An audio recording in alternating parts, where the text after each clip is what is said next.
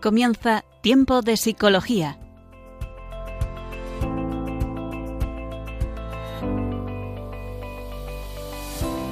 Nos acompaña a lo largo de la próxima hora Cristina Velasco.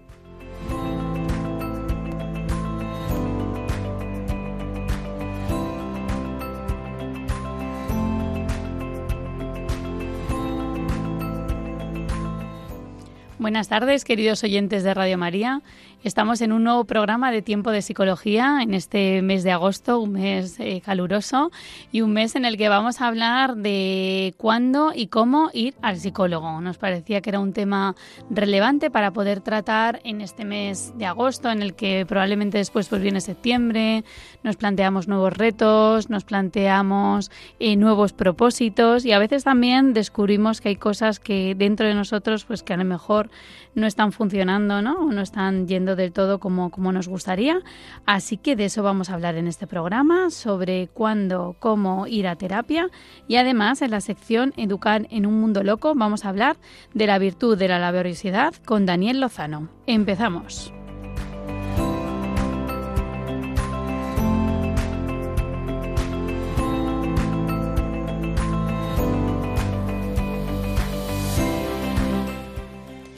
Dar el paso de ir a terapia, de acudir a un psicólogo, a un profesional de la salud mental, no es fácil.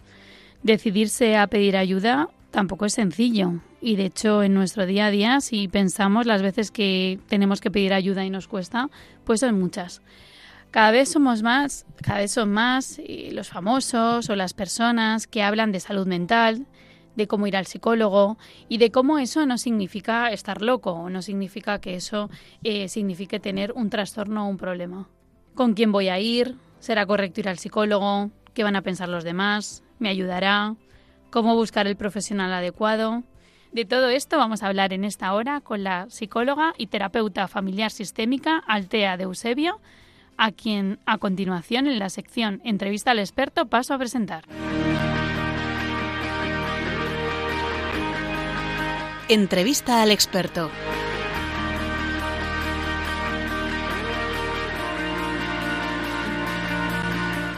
Pues aquí estamos, como he introducido en, la, en el programa, con la psicóloga Altea de Eusebio. Buenas tardes, Altea. Hola, buenas tardes, Cristina. Un placer estar aquí. Pues nada, presento de nuevo a Altea, que ya nos ha acompañado en algún otro programa. Ella es psicóloga, terapeuta familiar sistémica y además trabaja en la Universidad eh, de Instituto de Empresa. Y le doy las gracias por estar aquí esta tarde con nosotros, porque además es madre de tres niños y, bueno, con la dificultad y el tiempo que eso supone, ¿verdad, Altea? Bueno, casi hoy me ha costado más por el calor, te voy a decir, ¿eh? que esto de estar aquí en agosto Claro, eso es verdad que es un mes un poco extraño también, ¿no? Por así decirlo. Pero vamos, un placer y encantada de venir tantas veces como me invites, Cristina. Claro, qué bien, pues nada, nos alegra un montón. Estábamos hablando, bueno, el programa vamos a hablar de cuándo y cómo ir a terapia. Eh, y vamos a, dialogar un poquito sobre este tema que a veces genera también pues dudas, incertidumbre, curiosidad. Eh, ¿Es habitual, Altea, que se inicie una terapia a la vuelta de vacaciones? Pues la verdad es que sí. En parte porque ya sabes que septiembre para muchas personas es un poco como concepto de año nuevo, ¿no? Eh, y a veces nos llenamos de propósitos, nos sirve como pistoletazo de salida para el curso escolar, para lo que se viene. Y, a lo mejor ir a terapia es algo a lo que le llevamos dando tiempo eh, unas vueltas y septiembre es el momento en el que empezar. Pero además también se junta, yo creo que, esto es importante porque es más común, y creo que es importante decirlo para quitarle un poco de hierro, es más común de lo que parece. Si hay algo en mi vida que no va bien, las vacaciones pueden ser el momento en el que eso desaparece. Y entonces cuando vuelvo en septiembre a eso de mi vida, me vuelvo a ver desbordada, pues imagínate por el trabajo, por ejemplo, Pero si es una cuestión que está más relacionada con vínculos, con personas. Al final el verano es justo cuando más tiempo pasamos a lo mejor con familia, con amistades, eh, socializando, en fin, tiene otras características. De manera que puede ser justo lo contrario, ¿no? Yo tenía la expectativa de que en verano iba a estar muchísimo mejor y de pronto resulta que doy un bajón. Entonces septiembre es como el momento en el que empezar de nuevo, eh, bueno, empezar terapia y buscarle solución o buscar un sentido a ese malestar que ha ido apareciendo. Sí, o sea, es verdad que pueden ocurrir los dos factores, ¿no? Por un lado, el que yo haya estado bien y resulta que el momento de las vacaciones se convierte, a veces, por ejemplo, pienso en, en las dificultades en los matrimonios, Justo. los conflictos familiares, hay más convivencia porque durante el curso realmente vas como en tu día a día, tus hijos tienen su colegio, entonces pueden surgir esa, esos conflictos o bien por lo contrario, ¿no? Porque las vacaciones son como un éxtasis y oye, y luego vuelvo y dices, oye, ne- necesito... Con lo gustito que yo estaba. Exacto, pero no puedes volver a las vacaciones, así que no sé si hay, hay esa especie de lo que se llama el síndrome postvacacional, Sí. que a lo mejor también ocurre, ¿no? Eh, claro, es- eso es importante, ¿no? El síndrome de depresión postvacacional es verdad que eh, estamos en, un- en un momento o en una etapa un poco idílica. Esto que decías, por ejemplo, de los matrimonios, del tiempo, es que también se pueden dar dos casos. Puede ser que efectivamente solo estemos bien cuando estamos juntos, cuando estamos eh, de vacaciones, haciendo cada uno lo que queremos y demás, o puede ser al contrario, que sea durante el curso porque llevamos un ritmo frenético, porque casi ni, ni nos hablamos, ¿no? Y de pronto llegan las vacaciones y es un momento en el que nos miramos a los ojos, estamos mucho tiempo juntos y a lo mejor esto no es lo que yo quiero. Efectivamente. Entonces, eh, bueno, pues de ahí da lugar a lo mejor a un momento, a una etapa de crisis, de dificultad en la pareja, eh, que puede venir mm, o por una cosa o por la otra, ¿no? Es que yo siempre lo digo y todo depende en psicología. Todo depende. depende. Todo puede ser. Depende de cada uno y sus cada unadas, ¿verdad? sí. Y Altea, ¿qué condiciones eh, son necesarias? Aquí podemos hablar de muchas cosas realmente para iniciar un proceso psicológico, un proceso de ayuda terapéutica. Pues mira, la primera, creo que es necesario tener muchas ganas de trabajar duro. ¿Por qué digo esto? Porque hay mucha gente que viene a terapia o que inicia un proceso psicológico con la expectativa de que con ir ya está. Van, van a solucionar mi problema. ¿no? Sí, como de ya me he apuntado, Eso es. ya sé inglés. Ya me he apuntado a la academia, ya sé inglés. No. Ya pago el gimnasio y no sé por qué sigo teniendo mm, eh, esta lorcita aquí en el Michelin. Un poco eso, ¿no? Em, porque yo siempre digo que, que empezar terapia es como cuando empiezas a hacer limpieza. Primero hay que sacar un poco toda la porquería, ¿no? Hay que mm, levantar hasta el último calcetín desparejado del cajón del fondo del armario y luego lo tenemos que ir colocando. Entonces, si yo no empiezo ese proceso con esas ganas, en el momento en el que mi terapeuta frente a mí me pone o me dispone unas preguntas, unas situaciones que van en dirección a eso, en dirección a hacer esa limpieza general, mm, qué susto, mejor Claro. me voy. Claro, y a lo mejor Porque- hay un poco de resistencia en ese eso es, momento. Ujú. eso es. Entonces, por eso digo que creo que hay que estar convencido, hay que estar preparado. Yo, eh, más de una vez, eh, he ofrecido también esto, ¿no? Yo creo que no es tu momento de iniciar terapia porque, porque nos estamos quedando en la superficialidad, porque no estás preparado para ahondar más. Tampoco quiere decir esto que terapia tenga que ser un sufrimiento continuo, ¿vale? Eh, pero sí que es verdad que, y muchos pacientes míos lo refieren, jo, hay días que salgo de aquí pletórico o pletórica y que he entendido un montón de cosas y ha encajado y a la semana siguiente salgo hecha polvo y casi vendría al día siguiente para que siguiera la consulta porque me he dejado como muchísimas cosas a medias, ¿no? Entonces yo creo que por eso es importante que se tenga claro eh, que esto va a pasar, que Claro.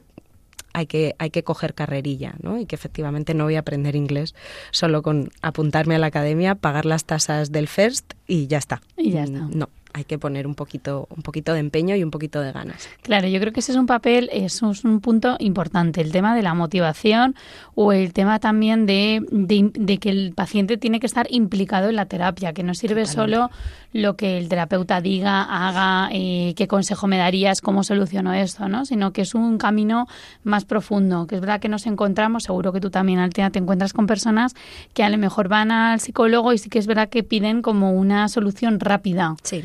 Y, no siempre es así. Claro. Efectivamente, ¿no? Y luego con las condiciones necesarias, y también cuando preparábamos el programa pensaba también en la confianza, ¿no? O sea, la, en la confianza no solo en el terapeuta, que eso es un vínculo que se establece, que luego vamos a ir andando y hablando de él, sino la confianza en creer en que esto me va a ayudar. Sí. O sea, el decir, voy a un sitio, vale, me apunto, ¿no? Me apunto a la Academia de Inglés, como hemos puesto el ejemplo, pero confío en que quien está ahí, en que los profes son buenos, confío en que si leo voy a mejorar, confío. O sea, esa confianza que a lo mejor es un poco más profunda, pero en creer verdaderamente la, la psicología, por así decirlo. Porque me, he encontrado también con casos de resistencias en los que a lo mejor el paciente no, pero imagínate un familiar que tiene una resistencia, una madre que no cree en los psicólogos, pero sí que lleva a su hija. ¿Cómo crees que eso puede influir?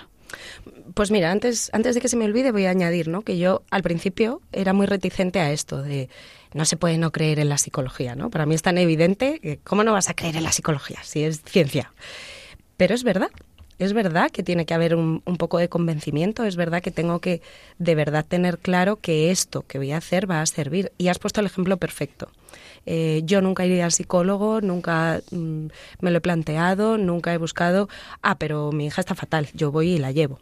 También. Pues igual, mm, esa madre lo que debería hacer es ir a terapia a ella, ¿no? Porque eh, aparte de que, bueno, esto ya es una opinión más personal, ¿no? Una terapia con niños es una terapia con padres. Y, claro. entonces ver qué sucede en casa y cómo funciona el hogar creo que es importante. Por eso soy sistémica. Pero además, esta parte de, claro, es que no, no puede ser simplemente dejar que otros solucionen, que, que tengan la respuesta mágica. Hay que estar involucrado. Terapia es una hora a la semana, una hora cada 15 días, posiblemente el resto del tiempo Claro. Mm, lo que tiene que estar sucediendo es cosa del paciente, de, su grupo de, personas, de su gente, de su familia.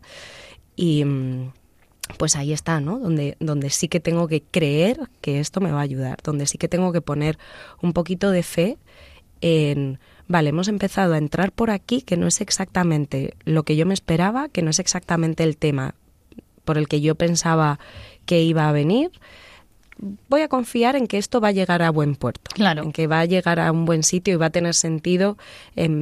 por ejemplo, mucha gente, ¿no? A mí, eh, cuando vienen con problemas en el trabajo y, yo voy viendo un patrón de que es un problema con la autoridad, ¿no? Y siempre está el problema con los jefes, con las personas que son supervisores y demás pues hay que hablar de tus padres, que son las primeras figuras de autoridad con las que te topaste. Y yo entiendo que de primeras así, hola, vengo por trabajo, háblame de tu familia, queda un poco raro. Pero tengo que poner fe, ¿no? Tengo que poner un poquito de, de venga, va, me pongo en las manos de esta persona y vamos a ello. Sí, totalmente. Y si eso no se da, yo también lo hablaría. Total. si algún oyente nos está escuchando, ¿no? O alguna persona que eso le pueda servir, si se siente identificado con eso, yo lo hablaría. Oye, mira, pues no me siento cómodo hablando de esto, creo que esto me está generando eh, desconfianza. O preguntar, oye, ¿y por qué tenemos que hablar de mi padre si he venido eh, a hablar de trabajo? Y quizá probablemente el terapeuta, si es un buen terapeuta, pues se lo explique, ¿no? Y, y también ahí, pues pues haya un mejorar ese vínculo de confianza. Altea, hablabas de la motivación y de las ganas de, hacer terapia. ¿Hay gente que empieza la terapia sin esas ganas? Sí. Ejemplo, los adolescentes. Así. ¿Ah, bueno, no te creas, ¿eh? que últimamente también me he topado con algún adolescente que es quien lo pide y que es quien necesita, pues al final, esa, esa figura o ese espacio en el que poder volcar las dudas, los miedos y, y las dificultades cuando al final la familia no es sostén para ello. Em, pero sí que es verdad, y lo has dicho tú antes un poco, estas personas que, que llegan un poco eh, como a dame la pomada. ¿no? Como al dermatólogo. Un remedio más. Me ha salido esto aquí, eh, mira a ver qué me das o qué me haces. Y, y eso de alguna manera también implica que no hay mucha motivación o que no hay muchas ganas, porque lo pongo todo fuera lo pongo todo en la otra persona, ¿no? Como si simplemente por el mero hecho de hacer el esfuerzo de venir a esta habitación, pagar mi dinero e irme, ya fuera a hacer. No, no, mira, eh, esta es la parte en la que sí, tú el primer día me vuelcas aquí todo, pero anda que no nos queda por hilar y por hacer. ¿no? Claro. Sí, yo en ese empezar sin ganas también has dicho tú una cosa muy interesante y es que a lo mejor hay que plantearle al, al paciente que no es su momento. También, también es verdad, ¿no? O sea, como como que empezar sin ganas también supone pues que a lo mejor la persona no está preparada para hacer ese camino. Me ha encantado esa primera metáfora que has usado de limpiar la casa a fondo, porque eso significa muchas veces volver al pasado, muchas veces sin, bueno, eso todos los terapeutas ya ya eh, ya van guiando, ¿no? Pero sin depende cada uno lo que necesite, pero sí que es verdad que que si no tengo ganas ni siquiera a veces de contar cosas o de hablar o de si no tengo ganas, o mira, siguiendo con la metáfora de la limpieza general, si no tengo el tiempo, si no tengo la energía, también, ¿no? Porque eh, ponerme a hacer esa limpieza general justo antes de selectividad, que eso lo hemos hecho todos, ah, pues tengo un montón de exámenes, me voy a poner a hacer orden en mis cajones, pues no es el momento, no me va a salir bien ni una cosa ni la otra. Claro. Y, mm, entonces, bueno, pues es verdad que a lo mejor sí que sí que sé que hay algo, pero no tengo la energía, no tengo el tiempo, no tengo... Mm. Hay, por ejemplo, eh, por introducir otro factor, en muchas ocasiones es cuando hay que recomendar medicación, ¿no? Cuando hay que recomendar que el malestar físico es tan grande, la ansiedad, por ejemplo, el, muchos síntomas como físicos, bueno, pues que quizá esto primero lo tenemos que controlar un poco para poder eh, hacer lo demás, ¿no? Esto es un poco, eh, comparándolo con lo médico, si estoy inconsciente, lo primero es traerme a la vida luego ya me operarás de la pierna que la tengo rota. Sí, pero primero mm, despiértame. Sí. Es algo que también yo he visto mucho trabajando con las familias de niños con cáncer, por ejemplo, con enfermedades así eh, que tienen un impacto muy grande. Al principio, al principio no se puede hablar de terapia.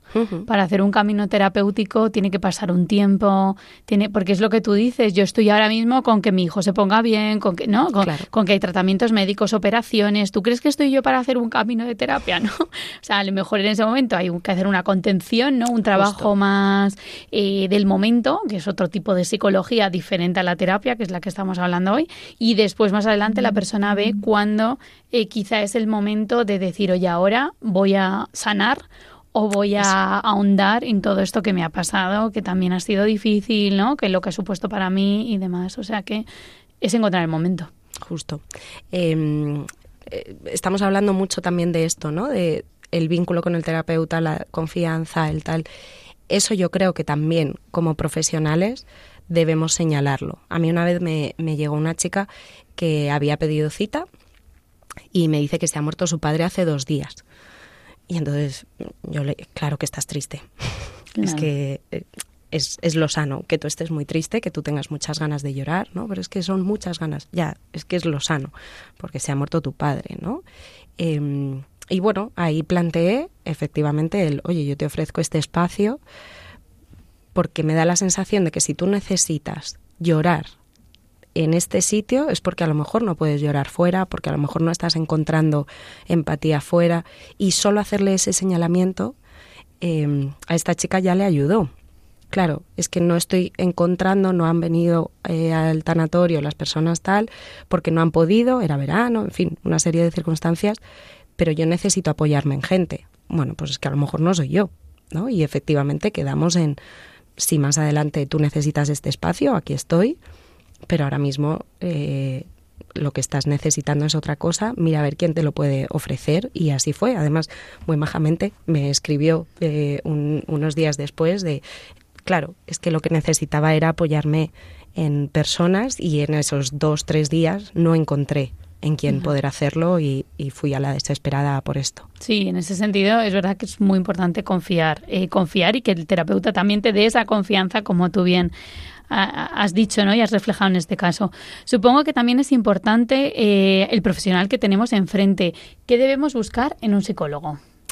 Pues mira, aquí te voy a responder de dos maneras. Una es la teórica, ¿vale? Y es la que nos meten en la universidad ahí con, embudo en la cabeza, que es que tiene que ser un profesional que se haya formado en lo que te pasa, que haya trabajado un montón con parejas o con trastornos de alimentación o en eh, obsesivo compulsivo. Especialista. Eso es. La especialidad eh, la, titulitis, que tanto nos gusta en, en este país y en esta sociedad. Y eso está muy bien, ¿vale? Pero, pero luego mi, mi, mi otra parte de respuesta, que es mi, mi opinión personal y profesional, es que la persona que tienes delante te tiene que caer bien. Eh, yo siempre pongo el mismo ejemplo. Eh, hay, hay veces que cambias hasta de podólogo y lo único que te están tocando es los pies, porque el podólogo no te ha caído bien, porque no te tal.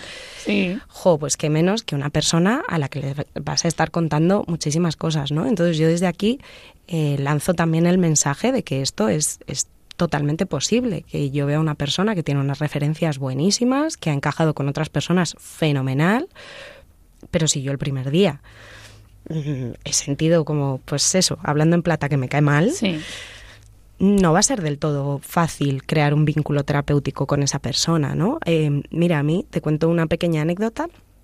A mí me sucedió una vez una, una, paciente preciosa que había trabajado con muchos terapeutas antes. Era un momento en el que yo estaba trabajando en un seguro privado y eran sesiones de 30 minutos. Y al cabo de los 30 minutos me dice, jo, me voy muy contenta y creo que vamos a, poder avanzar mucho. Yo le dije que yo también. Y, y me dijo, es que me has gustado mucho porque me has sonreído.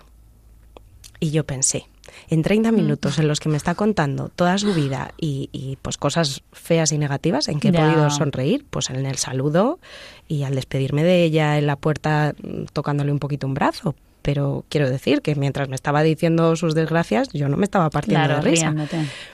Entonces, me, me sirvió, me, me, chocó mucho y me sirvió mucho como reflexión de, jo, es que también hay que mostrar calidez y calidad humana, ¿no? Y, y también hay que demostrar, bueno, pues que somos buena gente. Mm. Cercanía, eso confianza. O sea, yo creo que hay una parte del vínculo terapéutico que va más allá de tus conocimientos teóricos, probablemente. También la autenticidad, de la que tanto hablaba Rogers, ¿no? De eh, no te puedo estar hablando de algo o vendiéndote algo si yo mismo no soy congruente con ello, ¿no? Y creo que en eso el terapeuta también tiene mucho trabajo personal. Total. Eh, que eso es otro, da para otro, tema. Otro melón. el trabajo personal del terapeuta, ¿no? Pero, pero como eso también se lo transmitimos a nuestros pacientes, porque, porque al final eres tú, no eres un psicólogo como máquina, ¿no? Sino que eres tú mismo el que te pones delante de ese paciente a escucharle, a comprenderle, a entenderle, o sea que fundamental. Fundamental. Mira, cada vez hay más estudios que, que demuestran y, que, bueno, de alguna manera em, eh, respaldan que em, el vínculo terapéutico a veces hace más que las propias técnicas terapéuticas. es decir, que eh, eso, ¿no? Eh, al final, lo que yo voy a hacer en terapia es crear un vínculo con una persona en la que voy a volcar lo que ya de normal yo hago. Si yo soy más de mm, ser agresiva en mi comunicación, también se va a ver reflejado en mi terapia. Si yo soy evitativa, intento no hablar, eso va a suceder con mi terapeuta.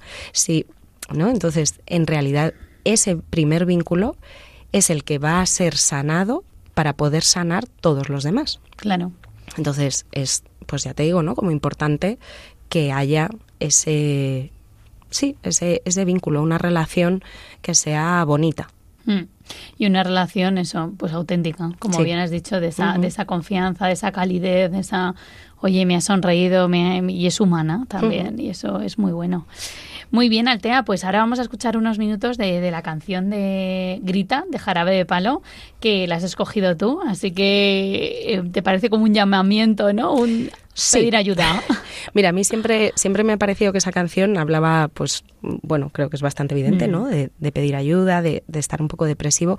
Para mí la clave, em, bueno, aparte de que es una, una melodía preciosa, pero para mí la clave es eso, ¿no? Es que aunque no te escucho, grítame aunque me dé la vuelta, yo te doy el brazo, pero si necesitas, o sea, la mano, pero si necesitas más, coge el brazo. Y creo que eso es importante, ¿no? Un mensaje de tanto con nuestra gente como con nuestro psicólogo, oye, si esto que tú estás haciendo no me está sirviendo, te lo tengo que hacer saber, ¿no? Porque a lo mejor eh, como amigos incluso. Yo pienso que estoy mm, ayudándote muchísimo y resulta que esto que estás haciendo no es la ayuda que no necesito, ¿no? Entonces... Grita. Eso es.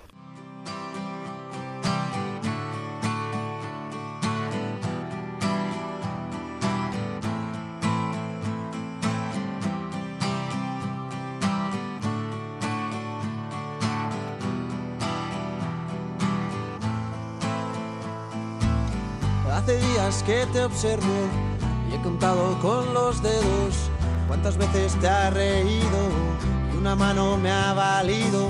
Hace días que me fijo, no sé qué guardas ahí dentro y a juzgar por lo que veo.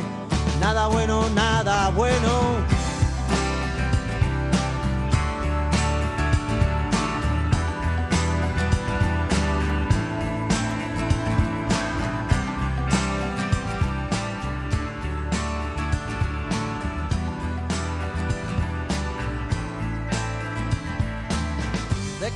Miedo a reír y a llorar luego, a romper el hielo que recubre tu silencio. Suéltate ya y cuéntame, y aquí estamos para eso, palo bueno y palo malo. Llora ahora y ríe luego, si salgo corriendo, tú me agarras por el cuello, y si no te escucho, grita, te tiendo la mano agarra todo el brazo y si quieres más pues grita.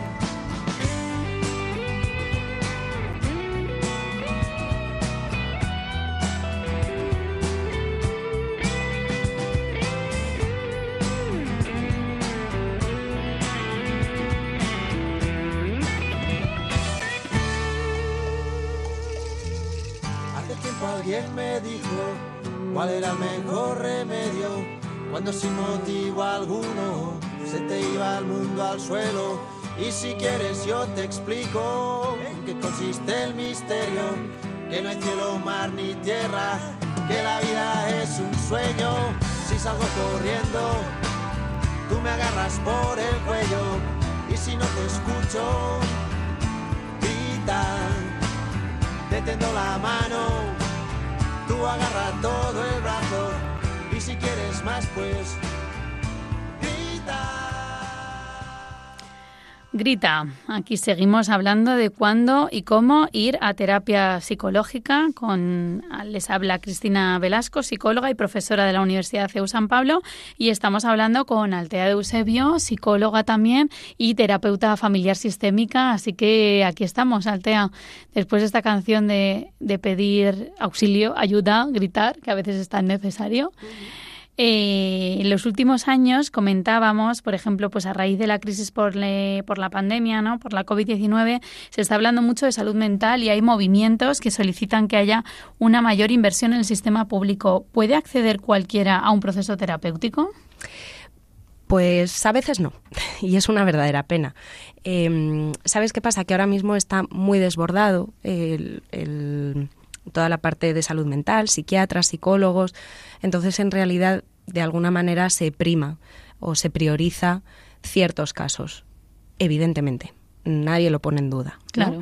Em, porque si tenemos a alguien con una depresión súper profunda, si tenemos a alguien que se está haciendo cortes, em, un trastorno que verdaderamente interrumpe e irrumpe en la vida de una persona, pues de alguna manera es sintomatología más grave. ¿no? Em, ¿Qué pasa eso? Pues que a lo mejor nos dejamos fuera gente que, como hablábamos antes, tiene todas las ganas, tiene claro que algo sucede en, en, su vida que no está funcionando, quiere buscar ayuda, quiere hacer un cambio, no sabe cómo, y a lo mejor, jo, pues es que no te veo tan mal. Y bueno, se queda como en, en revisión, en, vamos a ir viendo, vamos a ir, y se queda un poco colgado, ¿no? Y entonces es cuando entra la parte privada en la que tú puedes elegir dónde, cómo, de qué manera, cuándo y hay muchísima más oferta pero, pero claro, pues ahí nos dejamos fuera a la gente que económicamente no se lo puede que no permitir. se lo puede permitir, sí. Yo creo que en eso hablábamos en el programa también de julio de las terapias de los niños con autismo, que también se las tienen que, que subvencionar las propias familias y, y, ahora pasa un poco lo mismo, ¿no? A veces que si tu problema no es tan grave, pues no te derivan al psicólogo y en concreto en España, pues el sistema también que hay de salud mental, pues cuando te mandan al psicólogo es poco tiempo, te ve con, con muy poca frecuencia, entonces hay pacientes, pues sí, que te dicen, sí, si estoy en el psicólogo de la Seguridad Social, pero que, es maravilloso y fantástico, pero como me da citas cada mes y pico, pues como que siento que no avanzo. Eh, bueno, pues hay veces que, que eso es una pena, ¿no? Que, que, no se pueda acceder a este proceso. ¿Esto eh, quiere decir que hay diagnósticos que no se tratan, Altea? Bueno, a mí en realidad me cuesta un poco hablar de diagnósticos, ¿no? Porque es un poco lo que te decía. Hay veces que sí que tenemos eh, un nombre a lo que a lo que le sucede a la persona o a lo que le está pasando hay veces que no. en el manual diagnóstico, el DSM, hay un cajón desastre maravilloso, que es en el que nos encontramos el 99,9% de los mortales, que es el trastorno adaptativo, que significa que hay algo que está sucediendo, sucediendo en mi vida que yo no puedo integrar o que no se me está dando bien. ¿Qué pasa? Que eso normalmente, pues eso, porque nunca me ha pasado eh, porque nunca he aprendido a cómo afrontar este tipo de situaciones, por ejemplo, ser despedida por primera vez, em, pero no tiene por qué ser una depresión. ¿no? Entonces, em, ahí es quizá donde entra esta parte de que hay trastornos o hay problemas que no se tratan, en que si no pertenecen a lo mejor a esa sintomatología súper grave, súper em, importante, eh, pues a lo mejor no hay hueco para ello, eh, porque bueno, pues todo está bien, ¿no? Y al final yo creo que ese, lo peor de esto es que mm, retroalimenta que la sociedad lo vea así, retroalimenta que la sociedad tenga un gran sentimiento de culpa, por ejemplo con la depresión sucede mucho, jo, ¿cómo puede estar mal si lo tengo todo? ¿No? Por ejemplo, sucedía cuando, cuando estábamos en la crisis económica, sucedía mm. un montón el si justo soy afortunado y no tengo trabajo y tengo trabajo, perdón, si tengo una familia que estamos todos sanos, si todo está bien, ¿por qué yo me siento así? Y bueno, pues es que de esto esto de alguna manera se retroalimenta en esto, ¿no? En claro, es que mm, también el sistema o también la sociedad me está diciendo esto no es lo bastante importante como para tenerlo en consideración. Hay una pregunta que me gustaría hacerte porque creo que a mí me la han hecho muchas veces y a lo mejor a ti también, entre las dos podemos arrojar eh, algo de, luz a qué se hace en terapia, ¿no? Porque hay gente que dice, a ver, tú eres psicóloga, ¿no?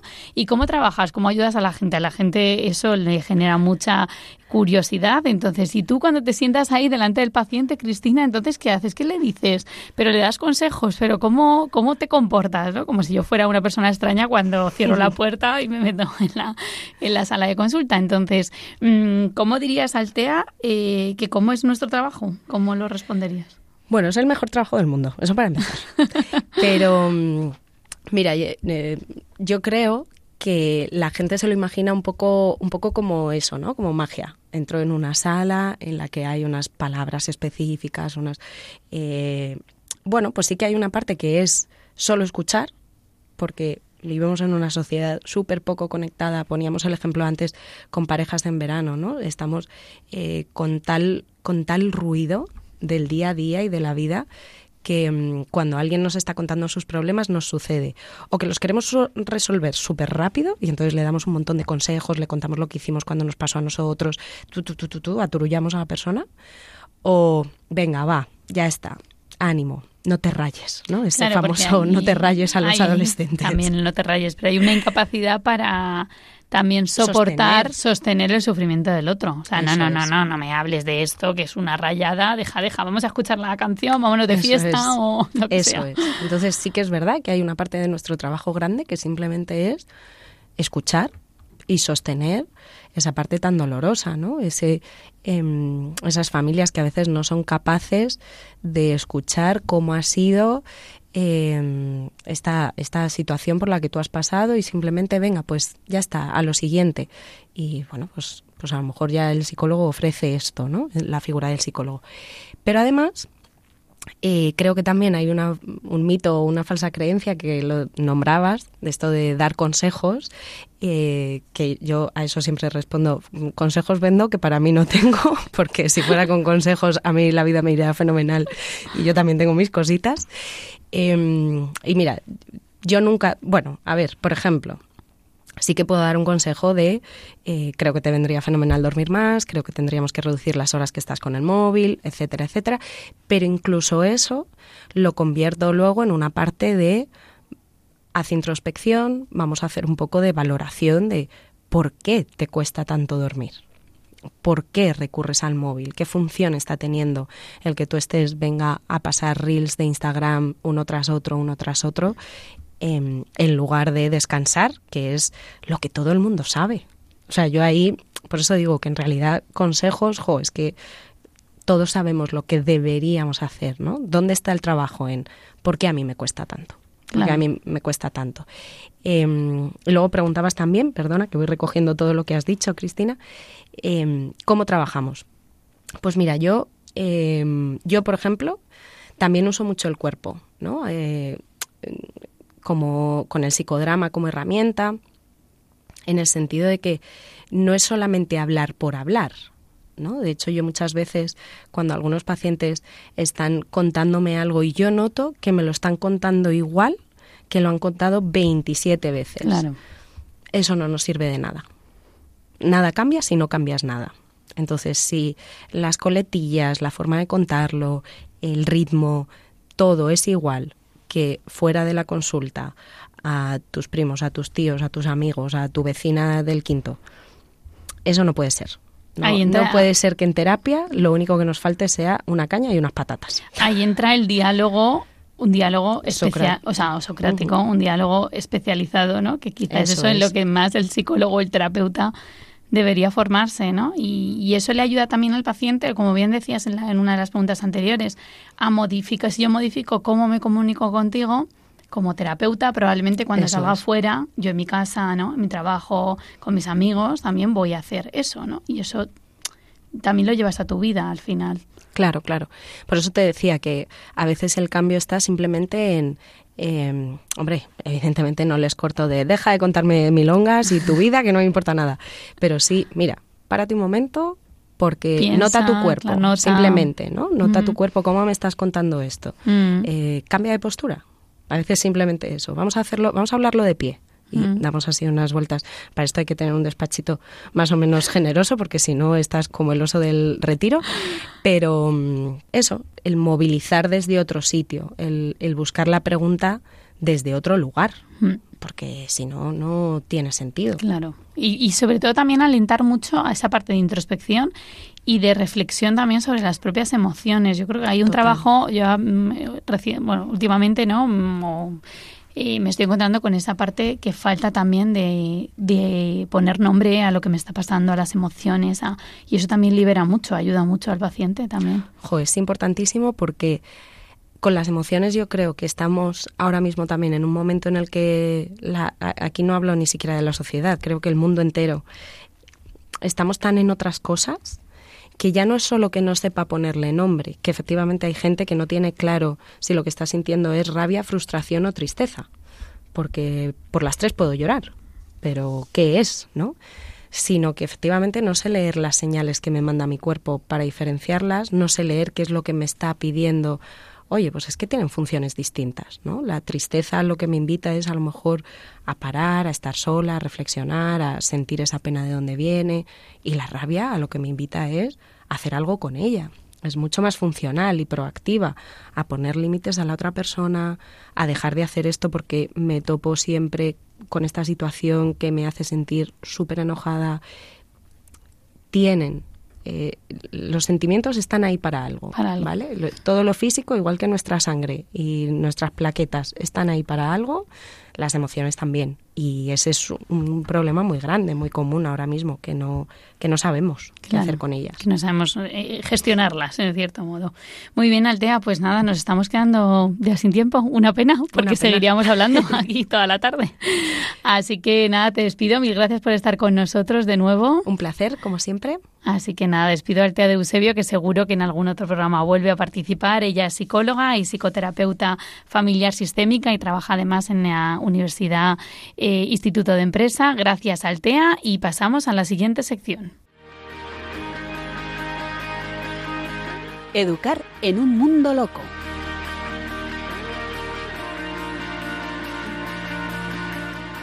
Muy bien, pues aquí estamos ya en la sección Educar en un mundo loco, como nos acompaña siempre Daniel Lozano. Hola Daniel, bienvenido. Muy buenas tardes, Cristina, y un saludo a todos los oyentes de Radio María que nos acompañan en estos momentos. Daniel Lozano es periodista y publicitario y trabaja además en Radio María en el Departamento de Promoción y Voluntariado y es padre de familia y como siempre pues vamos a hacer esta sección en la que hablamos de las virtudes. En concreto hoy vamos a hablar de cómo educar la laboriosidad. Así que Daniel, eh, adelante, ¿qué, ¿qué es esta virtud? ¿Qué es la laboriosidad? Bueno, como siempre decimos, estamos siguiendo eh, el libro de David Isaacs, la, educación de las virtudes humanas, y siempre comenzamos con la definición de la virtud que, vamos a tratar. En este caso, la, la laboriosidad que se define así. La laboriosidad cumple diligentemente las actividades necesarias para alcanzar progresivamente su propia madurez natural y sobrenatural en el trabajo profesional y en el cumplimiento de los demás deberes. Podemos decir como virtud cristiana, eh, la laboriosidad tiene que ver con el deber de ser cada día mejor hijo de Dios, sirviendo como instrumento imprescindible para ayudar a los demás a hacer lo mismo. Em, esta es una virtud que podemos decir que no se refiere solo a, lo que es el trabajo profesional, ¿no? sino a cualquier eh, labor que, requiera un esfuerzo, una disciplina, que requiera productividad o que se dirija a algún fin. ¿no? Em, el amor es un, es un componente importante en esta, en esta virtud porque puede ser la motivación para realizar las tareas. Eh, se puede hacer por, hacer por amor a alguien o puede ser el motivo propio del trabajo, que serían pues eh, los valores permanentes que, le son inherentes. Y estos valores y, este amor, digamos que todo ello se relaciona con las normas, con el orden, con la belleza que hay en un trabajo bien hecho. Pero, ¿cómo sabemos si un trabajo está bien hecho? Pues para ello eh, hay tres requisitos o tres normas que, hay que seguir y que son imprescindibles para eh, desarrollar la laboriosidad. La primera de ellas es conocer los criterios de un trabajo bien hecho. Em, podemos esforzarnos mucho en, una tarea, pero eso no justifica la dignidad de un trabajo, sino que eh, se requiere también una relación adecuada, un equilibrio, podríamos decir, entre el esfuerzo y la calidad.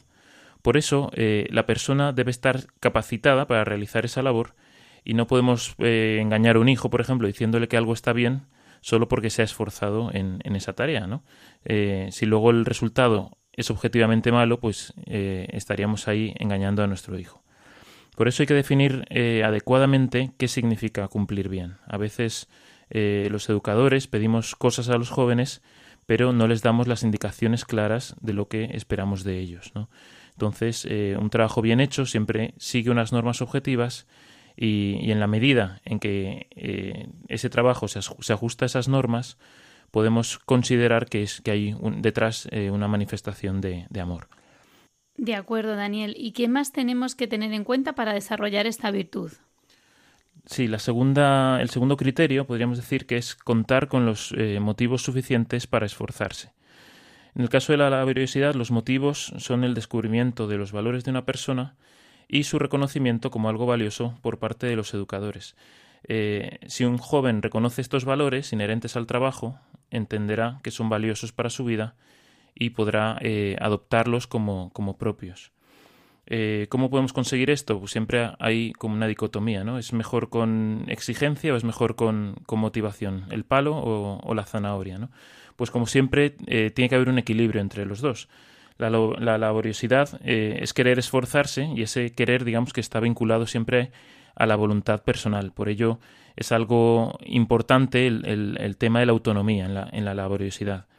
Porque la exigencia, eh, cuando va contra la voluntad, eh, puede desarrollar la fortaleza, pero la laboriosidad incluye siempre un afán de servicio que hay que tener en cuenta. Entonces, es, es, fundamental para poder desarrollarla que no sea solo con exigencia, sino también pues con, con una motivación personal. Em, y ya la tercera, el tercer criterio sería eh, tener desarrollados eh, unas capacidades técnicas. Eh, para poder desarrollar una actividad cualquiera, un alumno, por ejemplo, podríamos exigirle que, que estudie un libro, pero si no sabe leer, pues no, no tiene, digamos, la capacidad técnica de desarrollar esa tarea. Cuando ya domina la técnica, puede comenzar a introducir su, su estilo personal. ¿no? Entonces, eh, también hay que tener en cuenta que no sean tareas ni demasiado difíciles, porque causan frustración, ni demasiado fáciles, porque terminan desmotivando. Sí, de alguna manera hay que tener en cuenta pues tanto la voluntad, como bien has dicho, ¿no? como también el saber hacer eso que se nos pide en el trabajo. Y Daniel, ¿cómo podemos educar en esta virtud a los niños?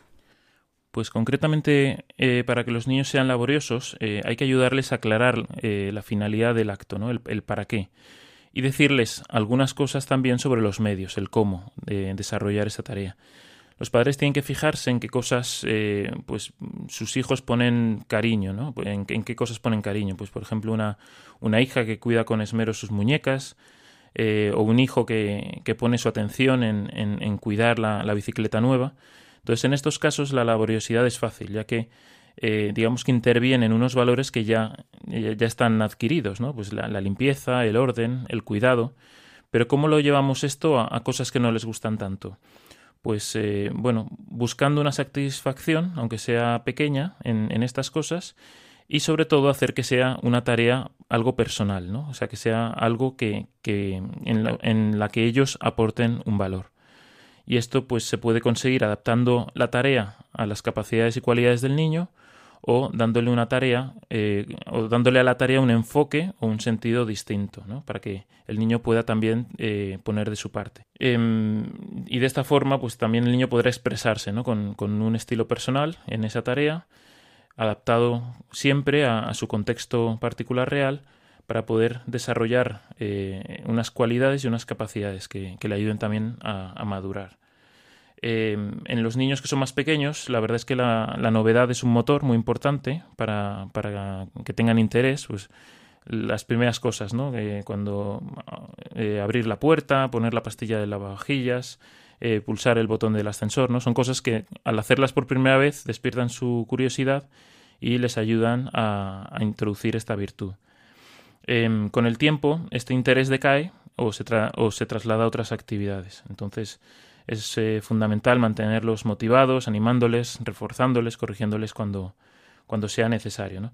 Luego ya a partir de los 10 años eh, surgen otros problemas de, con la laboriosidad porque eh, digamos que las tareas adquieren una mayor tecnificación, sobre todo a nivel de los estudios. Entonces, en estas etapas hay que exigirles un poco más para que desarrollen la virtud de la fortaleza, sobre todo en el esfuerzo físico. Y esto, eh, el deporte suele ser eh, una ayuda en, en, estas, en estas edades porque ayudan a, a, desarrollar la, virtud de la fortaleza que luego la pueden aplicar también a, la laboriosidad.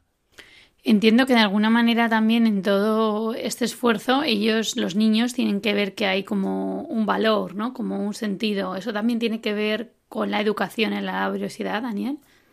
Sí, porque si hacen las cosas solo por, porque me lo dicen o me lo imponen, al final esa tarea, cuando no me estén viendo, dejaré de hacerla, ¿no? Tienen que ver que, que hay un, un, valor añadido, que hay, que hay una riqueza, que hay algo que revierte, ¿no? También en ellos y algo que ellos también pueden aportar en esa tarea.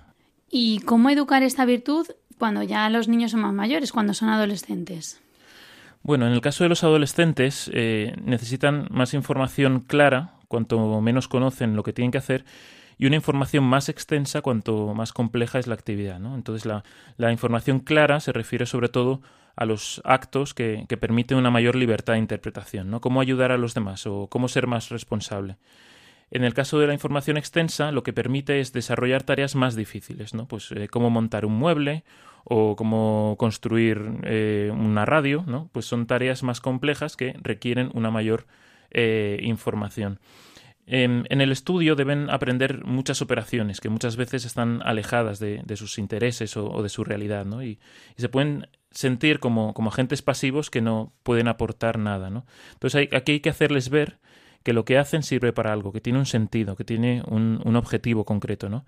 Pero también eh, es bueno que sepan que a veces pues la vida es así, ¿no? Y hay actos rutinarios que realmente eh, el valor que tienen es eh, el ofrecimiento que podemos hacer de ese esfuerzo o de esa incomodidad o, de vencer esa pereza, ¿no?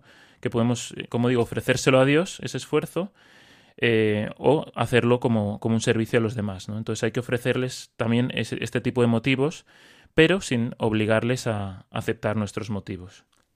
Yo creo que además ahí hay una cosa muy importante, que es cuando queremos, por ejemplo, ser más responsables, pues que ellos mismos concreten en qué van a ser más responsables, ¿no? Hacerlo todo como más eh, minucioso. Como padres y educadores, Daniel, ya que nos estamos quedando con poco tiempo, ¿qué podemos hacer? Bueno, em, yo creo que eh, también los padres y educadores tenemos que tener en cuenta a la hora de, de desarrollar esta, esta virtud también el propio ejemplo que damos, ¿no? Y, vinculados con la laboriosidad hay dos vicios que, podemos comentar muy, brevemente. El primero es la pereza, que hay que entenderla como el entristecerse por un bien espiritual que requiere un esfuerzo corporal. Por ejemplo, el levantarse de la cama. Eh, la pereza es contagiosa y es peligrosa, sobre todo en el ámbito de la familia. Y, podemos destacar dos tipos de pereza. La pereza respecto a los deberes con la familia, que esto puede ser, por ejemplo, el quedarse más tiempo en la oficina para eh, evitar ir a casa y, echar una mano. ¿no? Eh, y el otro tipo de pereza puede ser respecto a los deberes para Dios, pues no rezar o cumplir mal con nuestro trabajo. El trabajo no puede ser, digamos, un refugio para no atender el resto de deberes que tenemos. Y si esto es por defecto, por exceso tenemos la actividad frenética, ¿no? Y es eh, muchas veces también vemos gente que no para, que, que, está siempre eh, haciendo actividades y no, no, tiene tiempo para descansar, para parar, no tiene vacaciones, no, no tiene tiempos libres, ¿no? Entonces esto también es un, es un peligro, ¿no? Porque al final eh, el descanso es una parte también intrínseca de la, de la laboriosidad. Muy bien, Daniel, pues muchísimas gracias. No sé si hay algo más que, nos quieras añadir. Me parece que es una virtud también muy relacionada con nuestra santidad, ¿no? No sé si es así. Sí, por terminar podemos decir que es una, es una virtud del que sabe que puede servir a Dios y a los demás al cumplir con su deber. ¿no? Esto es una frase muy importante. No hay un lucimiento personal, pero cuando existe la laboriosidad, digamos que los demás van a notar que, que se hacen las cosas eh, por amor y van a querer imitarnos. Y, con esto creo que podemos eh, cerrar eh, este capítulo tan interesante. Muy bien, Daniel, pues agradezco de nuevo tu participación en este programa. Me despido de Daniel Lozano, periodista y publicitario, y trabaja aquí en Radio María y además es padre de familia. Gracias, Daniel. Muchas gracias, Cristina.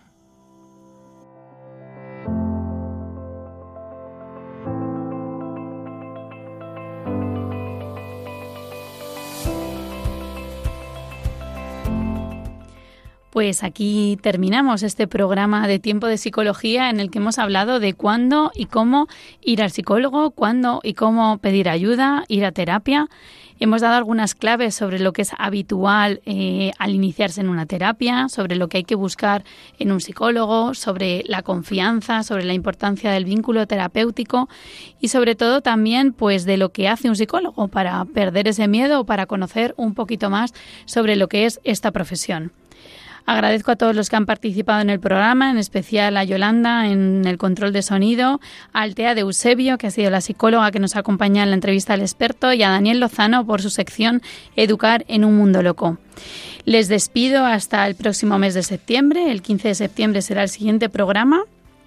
Y además eh, les digo cómo pueden contactar con nosotros a través del correo electrónico tiempo psicología arroba radiomaria.es y pueden encontrar los programas del podcast en www.radiomaria.es.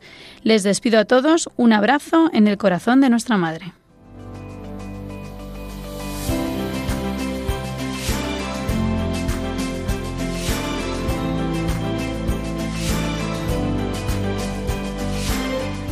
Así concluye Tiempo de Psicología, un programa dirigido por Cristina Velasco.